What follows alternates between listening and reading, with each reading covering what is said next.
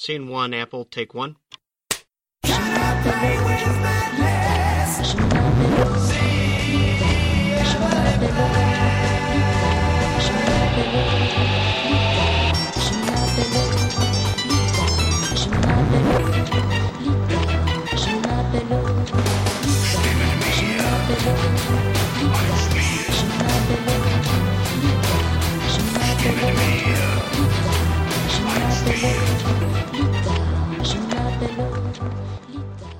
Et je suis avec Mathieu de Cocktail Games, alors je vais essayer de faire des jeux de mots pourris sur toutes les interviews. Est-ce que tu as bu déjà un cocktail ici? Est-ce que j'ai pas entendu Est-ce que est-ce que tu as déjà bu un cocktail ici? Non. Pas encore? Est-ce que tu en bois un? Bon bah si on euh, me propose un cocktail euh, bien, oui, pourquoi pas. D'accord. Alors j'ai vu, il y a pas mal de choses sur le stand. Là, il y a Imagine qui marche, j'imagine, toujours très bien en festival.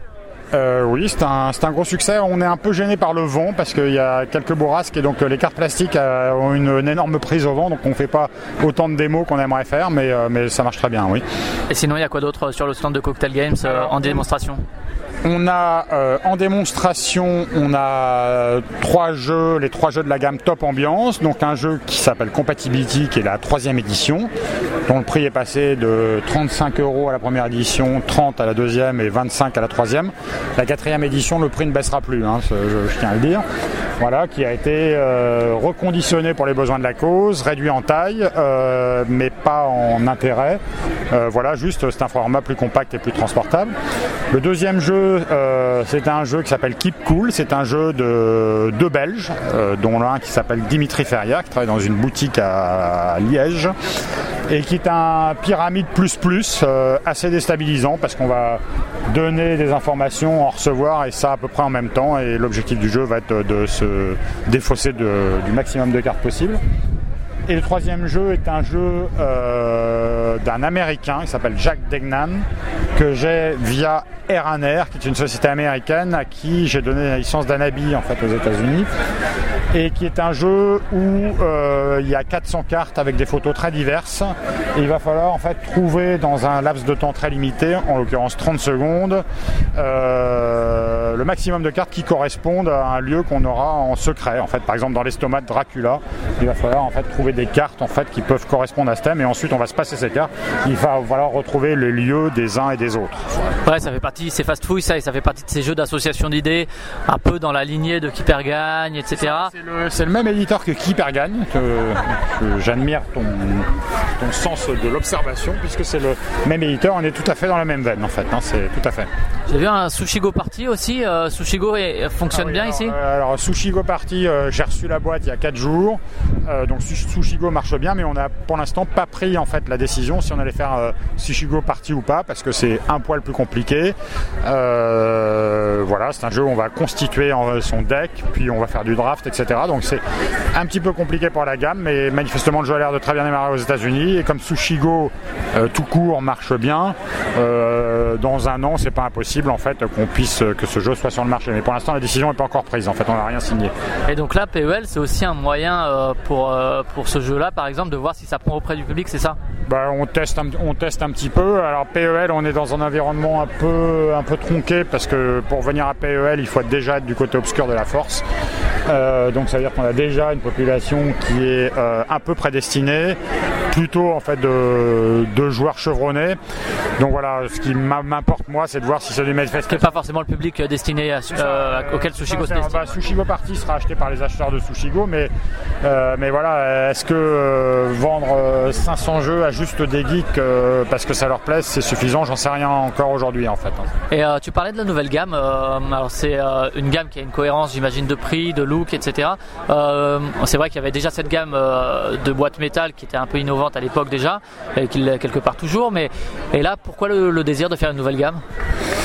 Parce que euh, on avait besoin d'avoir un prix intermédiaire entre euh, des jeux à 15-20 euros et des jeux à 30-35. Parce que ces jeux-là nécessitaient plus de matériel, donc étaient plus chers en fabrication. J'ai signé trois jeux, j'ai mutualisé la fabrication. Je suis allé en dessous des coefficients de marge en fait euh, volontairement qu'on fait dans le secteur d'activité parce que je voulais qu'il y ait un prix qui soit attractif parce que c'est très important pour moi d'avoir en fait des jeux qui soient à des prix au bon prix. Euh, Les gens n'ont plus de sous aujourd'hui. Et les sollicitations sur les loisirs sont énormes. Donc plus le prix de vente du jeu est élevé et plus le risque est fort. donc j'estime qu'on peut faire à des prix intermédiaires des très bons jeux. voilà, donc il n'y a pas de raison de survendre en fait des jeux, des jeux qui, qui n'ont pas besoin de l'être en fait. Et cette gamme, est-ce que c'est la refonte de compatibilité qu'on est à la base ou bien c'est tu avais déjà Keep Cool Fast Food et finalement ça ça valait le coup de le refondre à ce prix-là? Bah, je dirais que c'est la... ce qui a initié ça, c'est en fait c'est Keep Cool. C'est-à-dire que dans Keep Cool, on a un buzzer et un buzzer ça coûte très cher.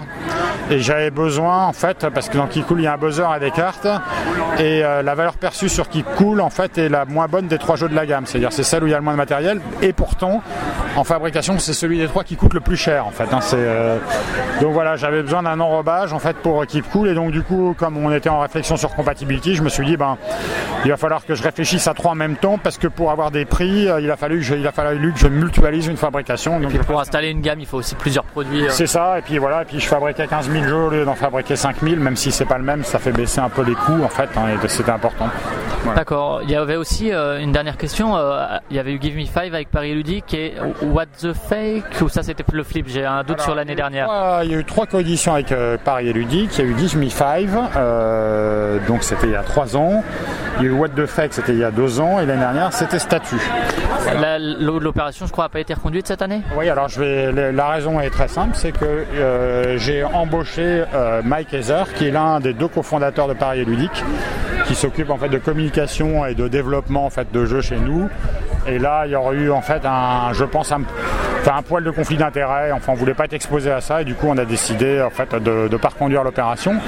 Ce qui, à mon avis, est un petit manque à gagner en fait pour Paris et Ludique parce que parce que c'est des opérations qui quand même rapportaient des sous puisqu'on rétrocédait, je crois, 30% euh, de la marge en fait. Euh, donc ça représente quelques milliers d'euros quand même. D'accord. Dernière question. Euh, il y a un espace proto. Alors c'est vrai que les jeux de cocktail games, tu le dis souvent, c'est pas destiné à des gens qui ont fait polytechnique. Est-ce que toi, tu fais un tour ou bien c'est encore des jeux qui pour toi sont faits par des joueurs qui visent trop un public déjà joueur? Alors, euh, sur ce festival précisément, j'y suis pas encore allé parce que ce qui prime pour moi, c'est le, le, jeu du moment et les prototypes à venir. Mais je sais que les bons jeux, avec un peu de chance, nous arrivent normalement. C'est-à-dire qu'on on traite pas trop mal les auteurs. Euh, on a une gamme qui est reconnue identifiable. On sait ce qu'il y a dans un jeu Cocktail Games. Donc, euh, ma ligne éditoriale est claire. Je dirais pas que c'est la plus claire du marché, mais une des plus claires du marché. Donc normalement, sauf accident industriel, en fait, un bon jeu euh, de party game doit nous arriver en fait. Ceci dit, euh, ça me fait penser que le festival va fermer ses portes dans 3 heures et que ça serait pas une mauvaise idée effectivement j'aille y faire un tour en fait, j'aille y faire un tour. D'accord, bon, on va t'essayer aller y faire un tour alors. Salut. Salut, merci beaucoup.